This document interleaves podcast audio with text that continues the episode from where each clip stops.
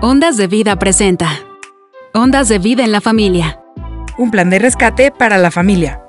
Con el doctor Roberto Torres. Comenzamos. El tema del día de hoy es Crucemos al otro lado, parte 2. Porque grande es tu amor por mí. Porque grande es tu amor por mí. Porque grande es tu amor por mí. Me has dado libertad. Porque grande es tu amor. Porque grande es tu amor por mí. Bienvenidos a este programa, Un plan de rescate para la familia. Queremos saludar a todos los que ya se están sintonizando en esta estación Ondas de Vida 1440 de AM y a todos los que nos ven y escuchan a través de cualquiera de las plataformas digitales, les damos la bienvenida. Queremos hacer mención de las líneas telefónicas que tenemos a disposición para cada uno de ustedes. Eh, los números son 271-344-3133 y 271-344-3134. Contamos con una línea para mensaje de texto o WhatsApp. Es el 272-705-4430. Bien, en nuestro programa anterior comenzamos con el tema Crucemos al otro lado. En, este, en esa ocasión estuvimos analizando el capítulo 4 del Evangelio de Marcos. Eh, el día de hoy continuaremos analizando y viendo todo lo que implica la palabra crucemos al otro lado y todo lo que implicaba para los discípulos el, el decir crucemos al otro lado. Así es de que yo le voy a dejar el lugar al doctor Roberto Torres. Adelante. Hay gente que cuando ve el milagro del Señor, de lo que ha hecho en su vida, no se le quiere despegar ni un milímetro. Pero hay gente que recibiendo el favor, recibido el favor, lo ignora.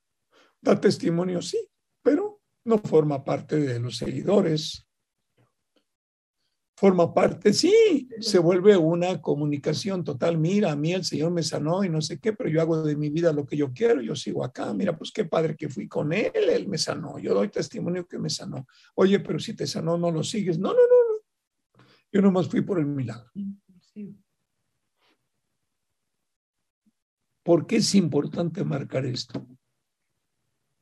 Porque de los tres tipos de personas, solamente 12 iban en la barca, dialogando con él, platicando con él. Se les fue a dormir y se despertó la tormenta. No es lo mismo los seguidores que lo rodeaban y que vieron que se embarcaba con los suyos y que se treparon a otras barcas y lo siguieron. Sí, amén, amén, hermanos, sí y recibieron lo mismo el favor de Dios por su bendición de detener la tormenta, pero el que verdaderamente iba con el que detiene la tormenta por su poder, esos eran los que iban recibiendo la instrucción directa del Señor.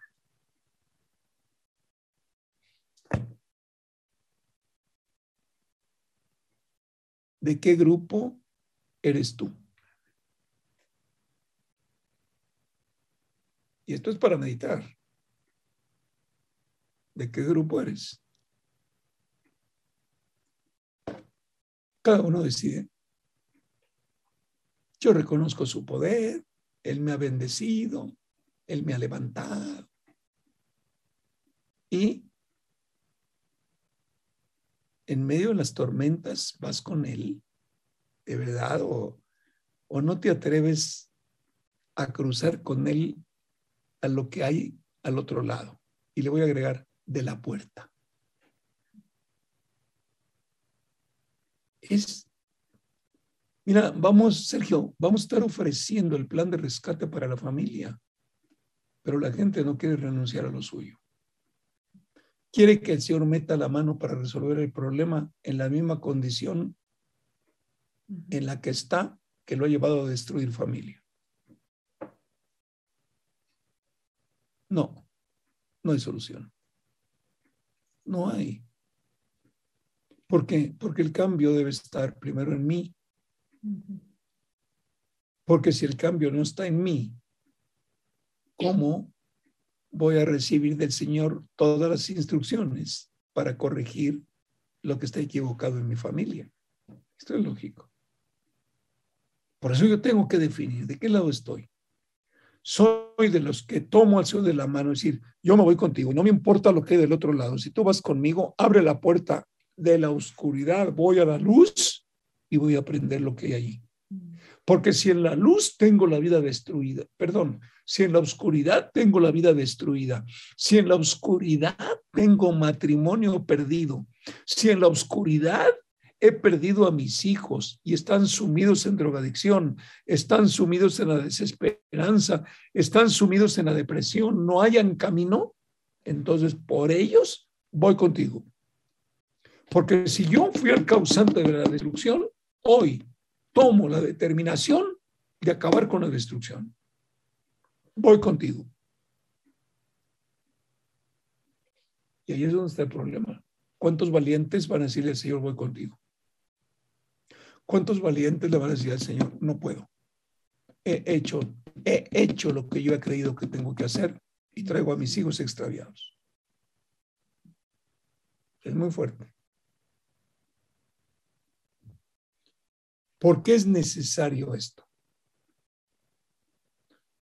Porque si yo estando en la oscuridad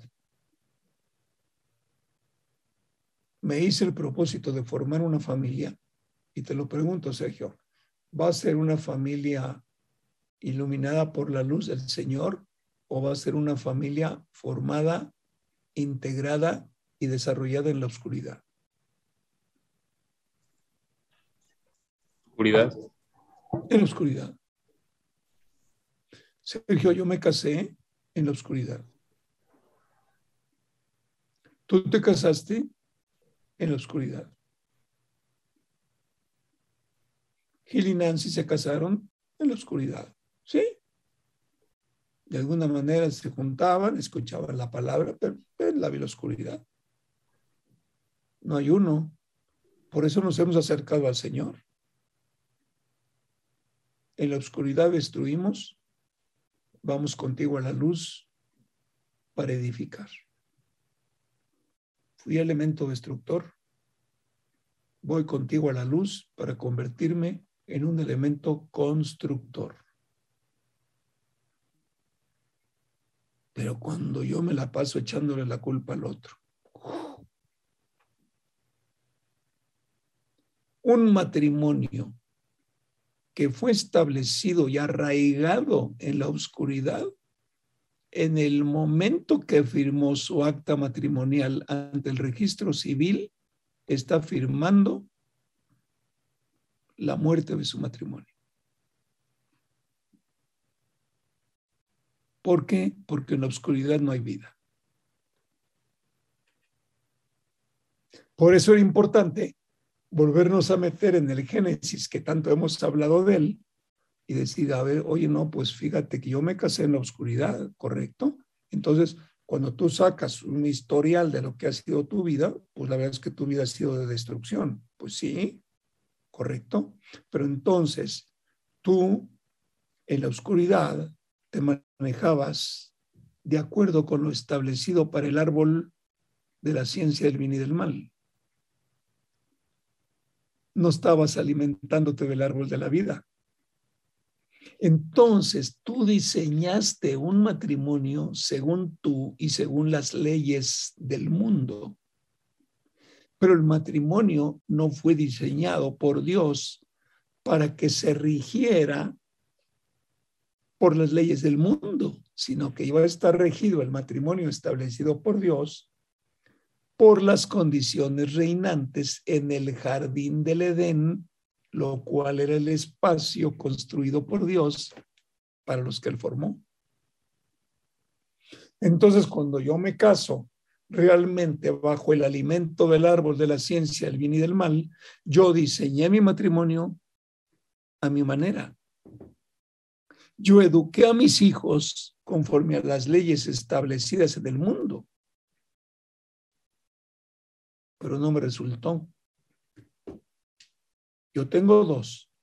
O le entro al plan de rescate del Señor que ofrece para la familia, o me quedo como estoy.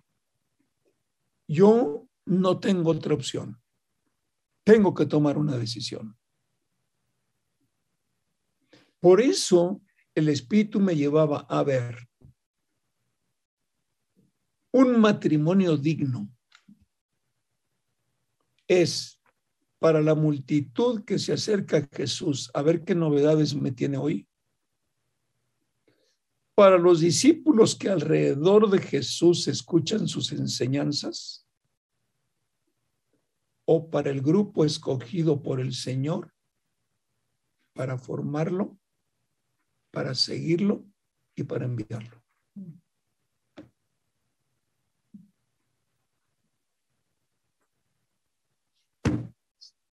¿A qué grupo? Para el escogido por el Señor. Punto. Cuando el Señor, a ver, cuando el Señor les dice, crucemos al otro lado, ¿cuántos iban, Sergio? 12. Más él. Más él. ¿No? De los 12, ¿cuántos casados iban? Híjole, mi idea. A lo Pedro mejor- sí. A lo, a lo mejor eran todos menos Juan, que era chavo. Era el más joven. ¿De acuerdo? Ok. Sí. La pregunta es, ese grupo seleccionado, y esto lo dice Marcos capítulo 3, los llamó para que estuvieran con él y para enviarlos a compartir la palabra. Ahí está claro. Pero lo importante es para vivir con ellos, para que ellos vivieran con él. Ahí está claro. Marcos capítulo 3, no recuerdo el versículo. Pero entonces necesitamos entender algo. A ver, en la barca con el Señor iban 12. De los 12, quizá Juan no era el casado, porque era muy jovencito. Yo estoy suponiendo, ¿eh? no lo dice la Biblia. Pero entonces la pregunta es, ¿los 11 restantes estaban casados? Sí. ¿Sus matrimonios estaban fundamentados en la luz o en la oscuridad sin Cristo? Sin Cristo en la oscuridad. Entonces resulta que en la barca van puros matrimonios destrozados, mi hermano. Establecidos bajo las leyes del mundo, sentenciados al divorcio. ¿Sí o no? Así es. Te voy a hacer un cambio. Vamos a dejar esto pendiente. Te voy a hacer un cambio. Mateo capítulo 19.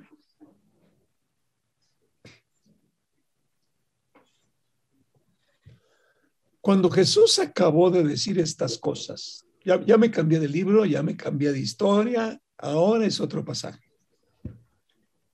Cuando Jesús acabó de decir estas cosas, salió de Galilea y se fue a la región de Judea, al otro lado del Jordán. Fíjate cómo es siempre al otro lado del Jordán. Verso 2.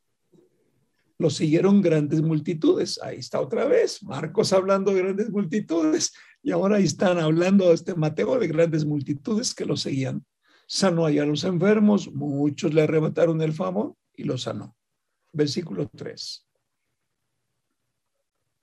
algunos fariseos que son los religiosos, gobernantes del pueblo judío. Los gobernantes de más alto nivel en el pueblo judío son ellos. Fariseos se le acercaron, pero se le acercan para ponerlo a prueba. Oye, ¿tú conoces gente que se le acerca a Cristo para ponerlo a prueba? Sí, sí hay. hay un montón. Le preguntaron, a ver, tú que dices que el reino y que no sé qué, ¿está permitido que un hombre se divorcie de su esposa por cualquier motivo? Aquí lo paramos. solamente para que quede clara la enseñanza. ¿Quiénes eran los que le hicieron esta pregunta? Fariseos, Los religiosos. ¿Qué eran los fariseos para el pueblo judío? Los gobernantes religiosos. Entonces, ¿tú no crees que los gobernantes religiosos también estaban metidos ahí en esa bronca? Sí. Está permitido que un hombre se divorcie de su esposa por cualquier motivo. A ver, a ver, danos la solución para el matrimonio. A ver, ¿qué hacemos con tanta destrucción matrimonial? Versículo 4. ¿Qué dijo el Señor? ¿No han leído en el principio el Creador los hizo hombre y mujer? ¡Wow, wow! No, no le cambies ahí. Me voy a quedar en el versículo 4. No han leído Número uno, que del principio, por lo tanto, hay un principio. Dos, el creador, por lo tanto, hay un creador. Tres, solo había, había hombre y mujer. ¡Wow! Principios señalados por el Señor. Número uno, está escrito. Ahí está, me lo había yo brincado. Está escrito y está escrito para que lo leas y para que tú determines qué haces con lo que yo escribí. ¿Qué no has leído? Ahí te lo dejé. Tiene milenios escrito. Que hay un principio. Hay un creador y hay un propósito en la creación, hombre y mujer. No reconoces que hay un principio, no tiene solución. No reconoces que hay un creador, no tiene solución. No reconoces que él hizo hombre y mujer, no tiene solución vas a perder el tiempo. Únete al aplauso del mundo. Ahí te van a recibir sin problema, pero a mí no me vas a forzar que yo te reciba en mi reino. Porque conozco tu corazón. Oye, eran religiosos con la suprema autoridad. Conocían la palabra. Entonces, cuando el Señor le preguntan esto, oigan, ustedes que están metidos en la lectura de la palabra que no han leído esto? Versículo 5. Y dijo el Señor, que no han leído que por eso el hombre dejará a su padre y a su madre y se unirá a su esposa y los dos llegarán a ser un solo cuerpo? En el principio, ese fue el propósito del Creador, el que lo diseñó como hombre y el que lo diseñó como mujer para que fueran pareja. Allí en el jardín del Edén yo los uní para que los dos llegaran a ser uno. Por lo tanto, versículo 6, ahora sí cabe lo que él dijo. Así que ya no son dos. Antes era Adán solo, luego la mujer sola, y cuando llegó el tiempo yo los uní y al unirlos yo como su creador, dejaron de ser dos, ahora eran uno. Porque uno más uno es igual a uno. Wow, así que ya no son dos, sino son uno solo. ¿Por qué? Porque Adán era uno solo, la mujer era una sola pero como fueron criados por mí, yo soplé en ellos el Santo Espíritu que les dio vida, por lo tanto, el hombre, la mujer y yo éramos uno. Cuando yo los junto, no dejan de ser conmigo uno. Seguimos siendo uno. El hombre formado por Dios, más la mujer formada por Dios, más Dios que los une, somos uno porque el mismo espíritu que yo les he compartido nos lleva a uno, que es la unidad. Wow. Versículo 7. Le replicaron, claro que le replicaron.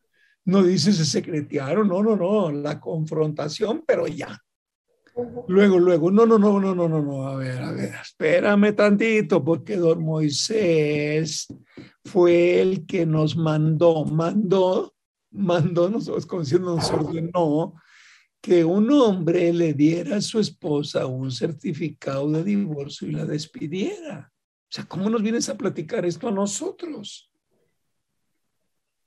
Yo creo que ayer el Señor le faltó decir, ¿y a cuántas has despedido, hermano? A mí nomás le faltaba eso, ¿a cuántas, cuántas cartitas has expedido? A Santo Domingo y tienes ahí un blog. Versículo 8. Moisés, perdón, fariseos, les permitió divorciarse de su esposa por lo obstinados que son. O sea, en pocas palabras, no reúnen las condiciones para cumplir con la palabra escrita desde el principio. Por lo tanto, ustedes comenzaron a manejar alimentados por el árbol de la ciencia del bien y del mal al matrimonio. Lo quiero amarrar, Sergio. A ver, dime, ¿qué le dijo el Señor al hombre cuando lo presentó frente al árbol de la ciencia del bien y del mal y al árbol de la vida? ¿Qué le dijo? El día que comas del árbol de la ciencia del bien y del mal, ciertamente, ¿qué le dijo? Morirás. Repítelo despacito. ¿Qué le dijo? ciertamente morirás. Morirás, ok. Entonces, yo me casé alimentándome de ese árbol, por lo tanto, mi matrimonio está sentenciado a muerte. Muerte. Punto. Ay, pero es que yo pensé que había escogido bien. alimentándote del árbol de la ciencia del bien y del mal, escogiste rete bien, hermano. En primer lugar, tú me estás diciendo yo lo escogí. En segundo lugar, en Génesis no dice que Adán escogió. Yo le formé a la ayuda idónea. Los que vienes chillando.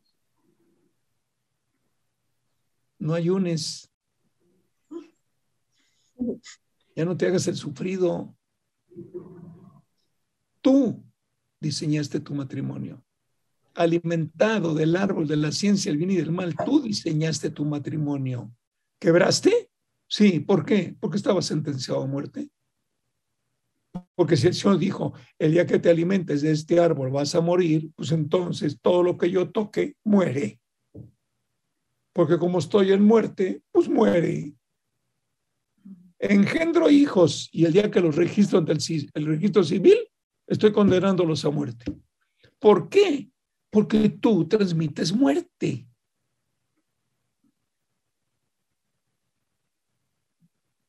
Ahí no había visto yo esa lógica. No, no es lógica, es la verdad escrita.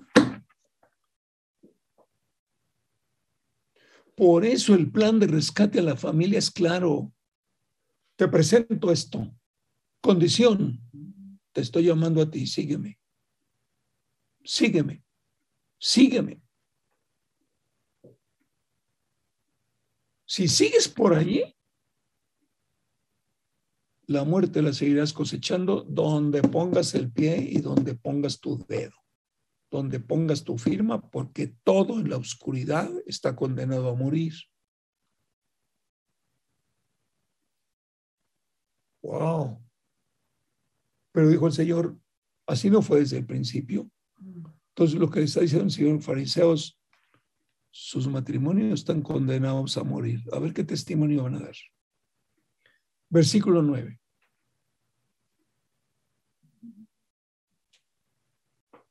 Les digo, excepto en el caso de infidelidad conyugal, o sea, cuando la mujer ya no quiere continuar con el pacto matrimonial, hecho en la oscuridad, por supuesto, el que se divorcia de su esposa y se casa con otra comete adulterio. ¿Por qué? Pues porque para Dios no hay divorcio. Estás en adulterio total. Versículo 10. Ahí viene la expresión, si tal es la situación entre esposo y esposa, comentaron los que iban a subirse a la barca con él. ¿Sabes qué? Mejor no me caso.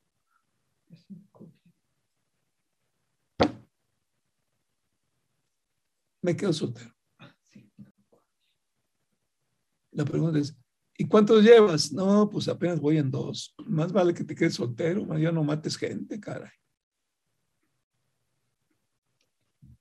¿Por qué te lo platico?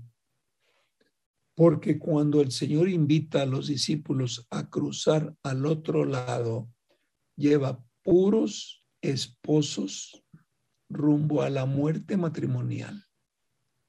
Y cuando les dice crucemos juntos al otro lado, les dice, les voy a enseñar lo que ustedes no han visto.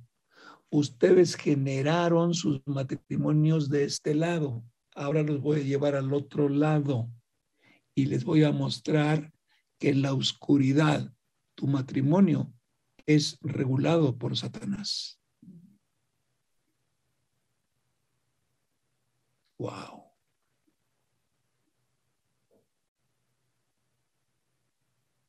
Cuando tú un matrimonio así, por mucho que no falte, por mucho que diezme, por mucho que ofrende, por mucho que anden alrededor del Señor, mientras no cumplan las condiciones de dejarse de alimentar del árbol de la ciencia, el bien y del mal, y cambien de árbol y se alimenten del árbol de la vida, que es Jesucristo, el matrimonio está condenado a morir. No importa la fachada que presentes, estás condenado a morir. Si no te has muerto es porque ya andas en el cable que ya nomás tiene dos, tres hilos que te sostienen. Ya andas ahí en un punto de peligro de destrucción. Por eso era necesario dejar esta constancia. Bueno, pero a mí el Señor ya me encontró así, sí, sí, pero ¿sabes qué? Cuando te da la mano y le dices crucemos al otro lado, siempre quieres imponer tu santa voluntad. Mentalmente tú quieres decir, ah, es que en el otro lado a lo mejor voy a encontrar esto, esto y esto y esto, y te cruzas del otro lado y dices, ay, no, me regreso, yo no esperaba eso. No, no, no, mejor me quedo acá en lo conocido, donde yo sigo gobernando, donde yo sigo acá el rey, donde yo sigo siendo la reina, donde yo impero aquí con mi autoridad y yo digo lo que está bien y lo que está mal, y yo acepto y desecho a quien yo quiero. ¿No te repadre? Dice el Señor, lo que tú manifiestas en la oscuridad no cabe en la luz. O te destruyes de todo o te quedas en la oscuridad. Y dice Señor, y no andes hablando mal de mí que yo te di el chance. Tú creíste que yo iba a tolerar tu estilo de vida. Y te confronto con tu verdad. ¿A cuántos has destruido ya?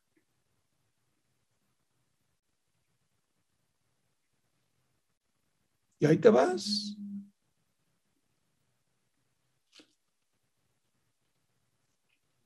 Y ahí te vas. Un día me preguntaron, oiga, pastor,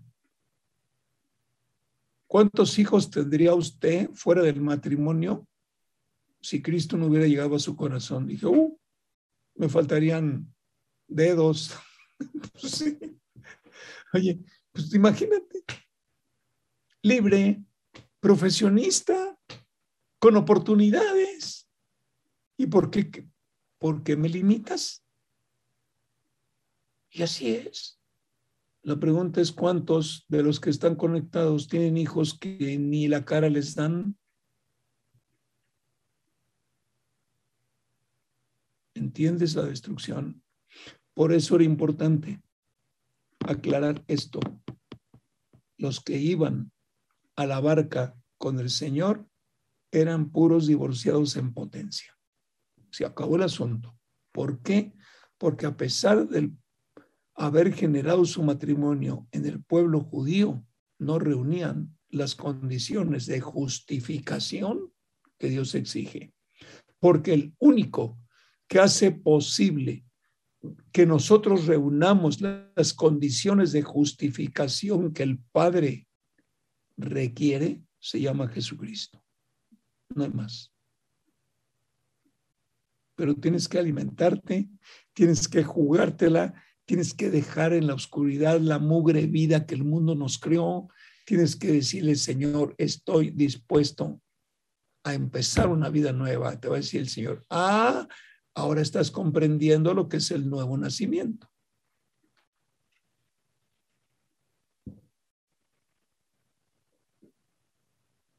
Y dices tú, me atrapó el Señor.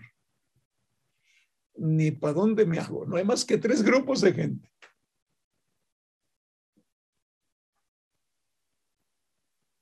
Pero hay que establecerlo. El plan que propone el Señor no falla. El que no quiere reunir las condiciones que el Señor exige para rescatar a la familia es el que falla. Y está fuerte. Solamente dijo el Señor, está bien. El que se mantenga hasta el fin, ese será salvo. O sea, el que no se me regrese a la oscuridad. El que habiendo cruzado conmigo la puerta se me regrese, allá él. Y Hebreos lo dice, pues ya no hay más chance. Te sacó el Señor a la luz.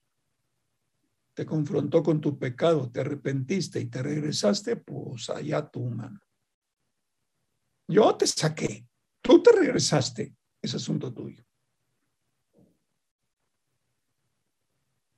Por eso era muy importante. Ahora sí le voy a pedir, no sé, no sé quién esté, si es Carlos el que esté controlando allí, que nos vuelva a meter en Marcos capítulo 4, 35 al 41. Ahora sí vamos a ver con todo esto establecido el punto clave. Entonces, ese día al anochecer, vuelvo a marcar lo que ya marcamos una vez, al anochecer. Los que iban navegando en la embarcación eran experimentados pescadores y los pescadores pescan de noche. O sea, el Señor le está diciendo, en el ambiente de noche que tú conoces, cruza del otro lado. Pero el Señor dijo, no vas a cruzar solo, crucemos al otro lado. Verso 36. Dejaron a la multitud. Ahí los dejaron. Ahí está la, ahí está la multitud que los rodeaba. Dejan a la multitud. Se van con él en la barca en donde estaba. Fueron con él en la barca donde estaba. También lo acompañaban otras barcas. Ahí van. Ahí va el Señor. Órale, hay que seguir la barca donde él va. De acuerdo. Acuérdense que eran de los que giraban alrededor de Cristo. Versículo 37. Se desató entonces una fuente tormenta, fuerte tormenta, y las olas azotaban la barca, tanto que comenzaron a inundarse. Número uno, que no eran marineros experimentados, sí. Que no conocían los tiempos, sí que cuando el Señor dijo crucemos al otro lado, ¿vieron alguna tormenta sobre el mar? No. ¿De dónde salió la tormenta? Pues se levantó, no estaba prevista. ¿De dónde salió el coronavirus? Ah, pues apareció de repente. Se desató una fuerte tormenta. Y las olas azotaban la barca tanto que la embarcación donde iba el Señor comenzaba a inundarse. Vamos a ver, experimentados, conociendo los tiempos, no había señal de ninguna tormenta. ¿Por qué me detengo con esto, mis queridos? Por una razón. Porque el Señor los mandó cruzar con Él al otro lado, cuando el tiempo era apacible. Lo que está haciendo es, voy a abrir la puerta, crucemos al reino de la luz. Y se levanta un tormentón y dicen, espérame, nosotros conocedores del mar, tú nos diste una orden y la cumplimos, ¿correcto? Diez por obedientes, dice el Señor. Está bien. Pero cuando ustedes empiezan a remar y se les viene la tormenta imprevista por encima, ustedes hicieron para lo que estaban entrenados. Claro, conocíamos el mar y dominábamos las tormentas, pero conocíamos los tiempos. Correcto, palomita, hiciste lo que tú pudiste hacer. Perfecto. Pero ¿quién va contigo en la barca? Pues tú. Entonces, cuando la barca se empieza a sumir, se va a sumir conmigo. Claro. Entonces, aquel que sanó enfermos, aquel que ha hecho multiplicación de peces y panes, iba a morir atrapado en una tormenta imprevista. ¿Qué le contestaron?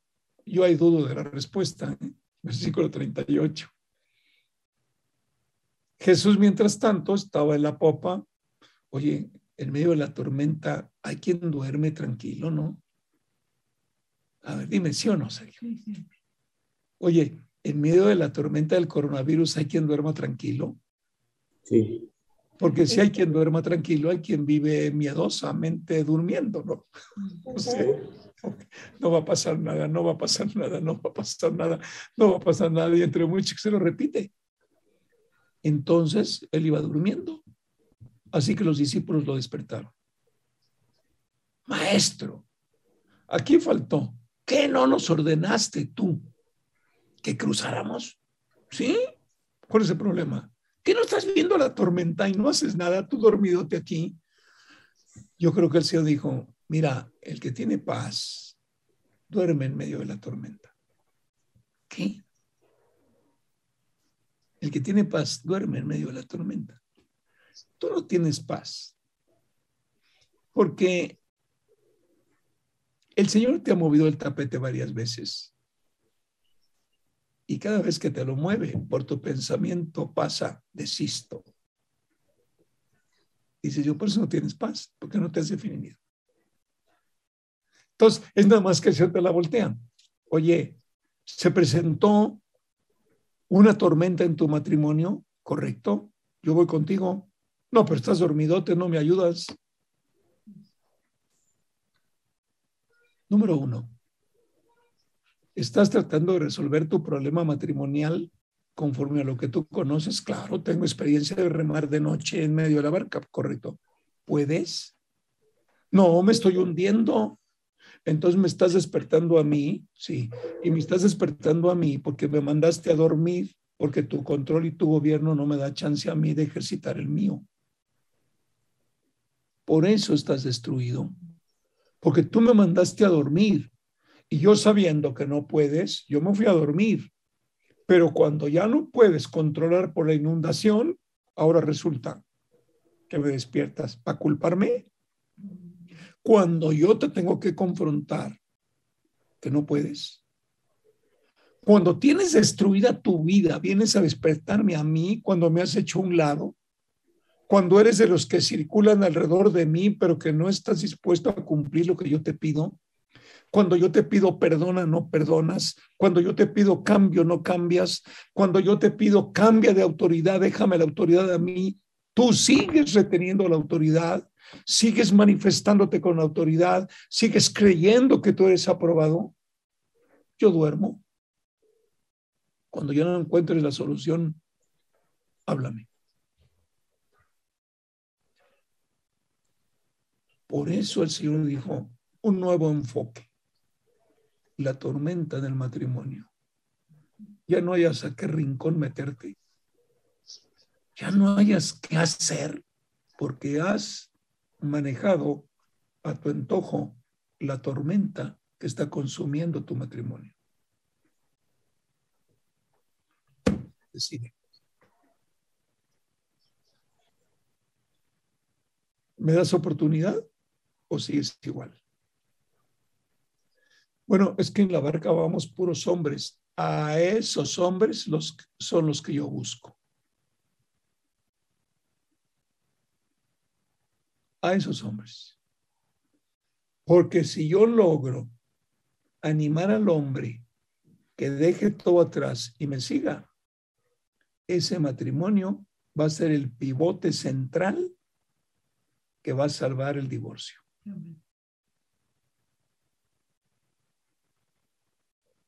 Decídelo. Si me despiertas, es porque tienes que ser humilde para decir, no puedo con la tormenta. Creí que yo podía. No puedo con la tormenta. Estoy perdiendo a mi hijo. No puedo. No puedo, Señor. Bueno, sigue operando tú. Déjame a un lado. Me mandaste a dormir. Está bien. Entre más duerma yo, más chipotes va a haber en la familia. No, pero es que, ¿cómo crees? yo de niño. Está bien, haz lo que quieras. Te va a decir el Señor, búscame un versículo en la Biblia donde esté que el hombre tiene autoridad para gobernar al hombre y tu hijo es un hombre sote en potencia.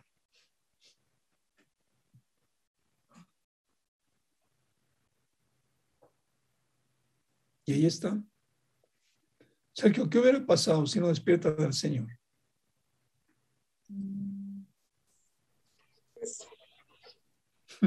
Es que ya habían agotado sus recursos. Ya, lo, lo que podían hacer con su experiencia ya no, no, si, no despiertan al Señor, el Señor dice, pues muéranse ustedes, yo camino sobre el agua. Se acabó el problema.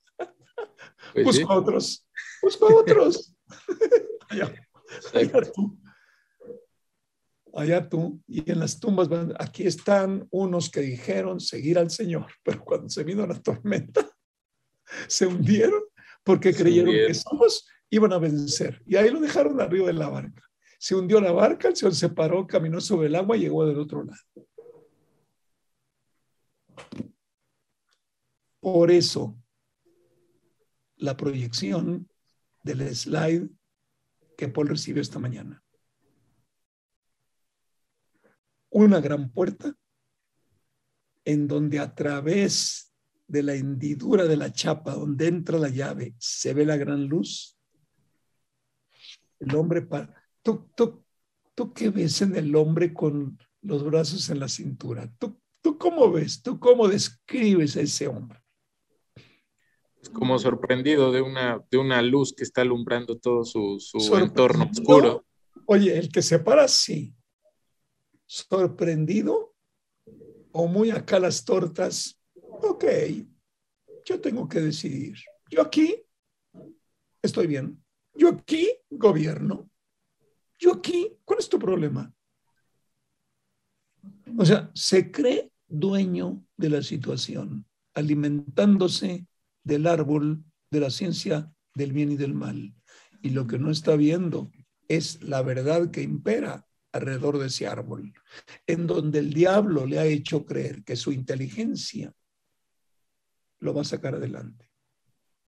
Y cada vez más se va hundiendo más y más y más, y las fuerzas se le acaban, y cuando sea un viejo ruco lleno de canas, no le van a alcanzar las lágrimas de ver la destrucción. Cuando Dios le dijo, sígueme. Pero si me sigues, deja todo. Por eso es importante entender. Fíjate, cuando el Señor le dijo a los pescadores, síganme, el autor escribió, de inmediato dejaron la barca y lo suyo y lo siguieron. La pregunta es, ¿cuántos se llevaron siguiendo a Cristo? Ahí dejaron anclada la barca. Eso sí, las redes muy limpias, muy muy presentables. Nomás les faltó ponerle un signo de peso, se vende. Pero cuando tú dices, sí te sigo, pero déjame llevar mi barca. ¿Qué dijo el Señor? Te voy a introducir en el desierto donde va a echar la barca. Ahí tú deja la barca. Y cuando yo te digo, ve y pesca, trépate a la barca y pescas. Y nos alimentamos todos. Sergio, cuando tú decides seguir a Cristo, tienes que entregarle todo lo que tienes. Todo. Porque si el Señor te invita a que sigas a Cristo, Él ha estado haciendo un trabajo silencioso en tu vida hasta el momento en que te invita. Pero si cuando lo que Cristo ha hecho contigo, tú crees que te lo merecías, tache. ¿Tú crees que la bendición que tienes es por tu esfuerzo? Tache. Te va a decir el Señor, quédate con lo tuyo. Ahí te ves. Esa es la condición. Por eso Jesucristo dijo, es que es de valientes. El reino es de valientes, lo arrebatan los valientes. No hay cosa más triste ¿eh? que llamarle éxito personal a la bendición que Dios te ha dado. No hay cosa más triste porque allí el árbol de la ciencia, el bien y del mal, está marcado con la profunda soberbia que luego te aguantas. ¿eh? Allá tú. Es muy fuerte, pero es el tiempo de la definición. Ya el Señor ha, invertido mucho tiempo, mi hermano. Por eso vemos con claridad un montón de gente que iban a ver lo que hacía. Otro montón más chiquito girando alrededor de Cristo. Y el más pequeño, los llamados por el Señor que le dijeron, sí, cruzamos contigo la puerta. Dejamos todo por seguirte. Por eso hay un momento en que no recuerdo en cuál de los libros del Evangelio, el apóstol Pedro le dijo, oye, nosotros lo hemos dejado todo. Lo hemos dejado todo, dijo el Señor, bienaventurados, porque si lo han dejado todo, recibirán cien veces más de lo que dejaron. ¡Wow! Ahí está la promesa. No es que porque yo me giro alrededor de lo que hace el Señor. Yo ya recibo la promesa y mira que atacan la promesa de la prosperidad espiritual y aquí nomás abres y hay una cajita para ti con tu nombre, ábrelo, destápalo. Espérate, no. No. Jesucristo cruzó de la luz a la oscuridad a buscar este varón y este varón todavía se las da. Yo tengo la decisión. Yo soy el que voy a determinar yo soy el que perdido. Perdido. El Señor no vino por ese. El Señor vino por los caídos.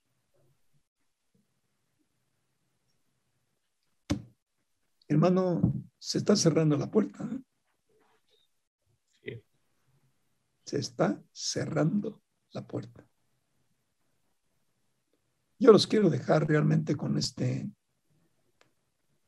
con este mensaje fresquecito que el Señor me dio en la madrugada.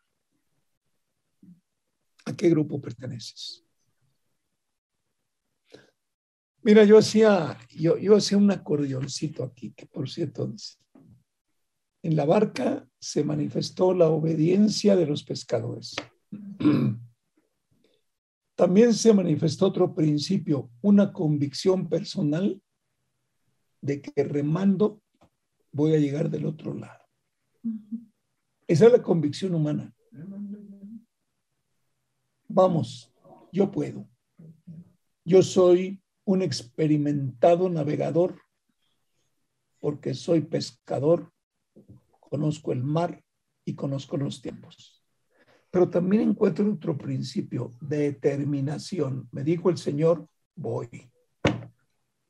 Pero también hay algo más importante, hay humillación. Señor, todo lo que yo supe, lo apliqué, no puedo más. Eso se llama humillación. Y donde no hay humillación, no hay quien despierte al Señor, va a seguir dormidote ahí. Y también hay fe, también hay constancia, también hay confianza. todo esto se ve en, en un diálogo. Hermanos, por ahí decimos comúnmente, el balón está en tu cancha. ¿Qué vas a hacer con él? Así que gracias a Dios yo les dejo esta palabra de parte del Señor para meditar. Tú dirías, bueno, es que el está cerrando, ¿no? Si está cerrando, está exige, exige, exige, exige, porque no quiere perder el tiempo con tantos, ya muchos. Ahora, Él cuando resucitó, Sergio, Él solamente se presentó a los suyos, a los suyos, a sus llamados, menos Judas que estaba ahorcado, ya se había ahorcado. Y dice el Hechos de los Apóstoles que solamente habían como 140. Pero él no se manifestó a la gente que le dijo no. Él se manifestó a la gente que le dijo sí.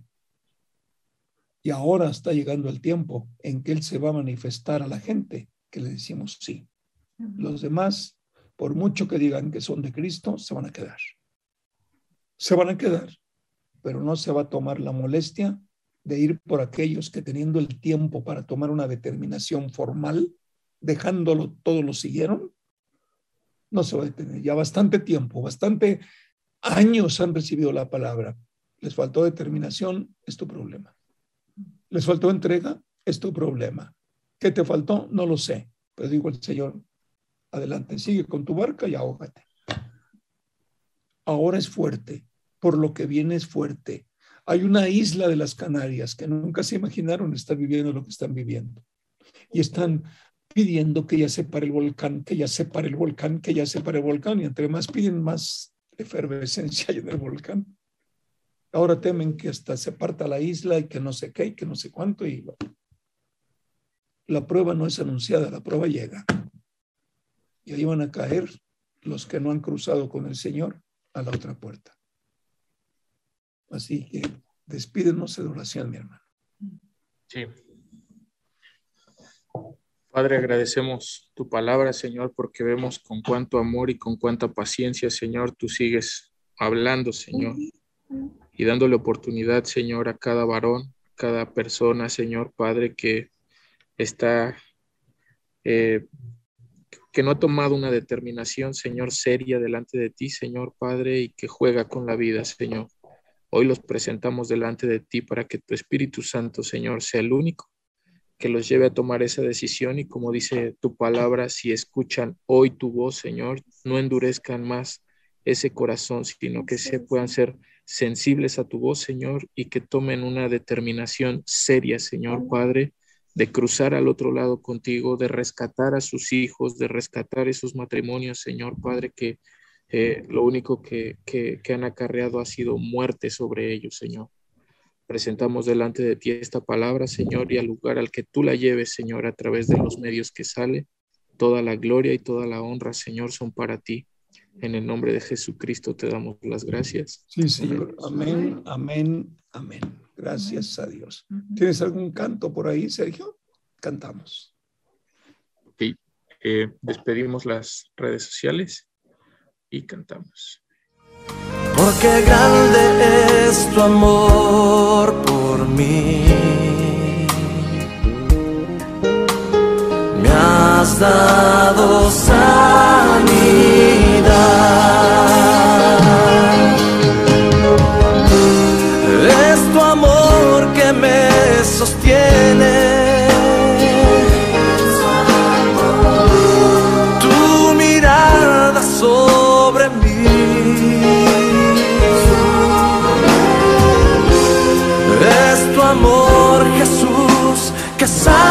Toda herida.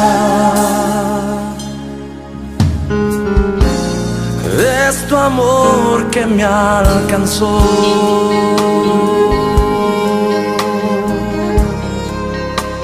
Inmenso amor.